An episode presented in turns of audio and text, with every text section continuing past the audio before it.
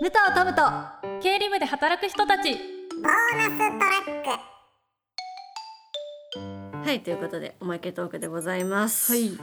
書類選考の話ありましたけど、うん面白かったですね面白かったですね、うんえトムちゃんってこれからも書類選考されることあるとしたら、はいどういったこと書きますかえー、とりあえずあれですかね資格をもう並べますか ね持ってる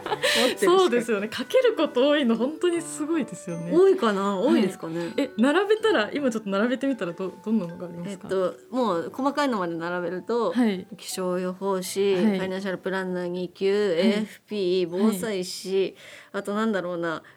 準あー英検準2級は準2だから書けなく いや書いてほしいて でもあー、うん、皇室検定3級はそんな大したことないし、へーでいもやでそもすんごいなもんですかね。うん、いやすごいそんなに並べてたらもういろんな会社が「えうち来てください」ってなてりかそう意味わかんなくない ですか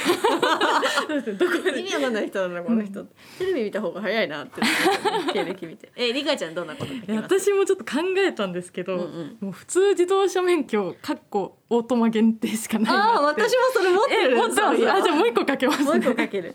いや本当にかけることをもうちょっと考えたいなって思いました ね難しいですよねこういうのって書、くのね、うん絶対昔だったらなんか勢いで書けたものが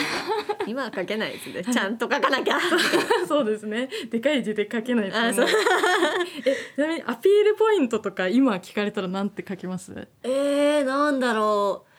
あのちゃんとやりきりますい やめっちゃコツコツ積み重ねますって書きます 大事ですねえリカちゃんなんて書きますか私は探求心ありますって書きまあすね、あなるほどただそれがプラスに働いてるからちょっとわからいやないです働きますよ絶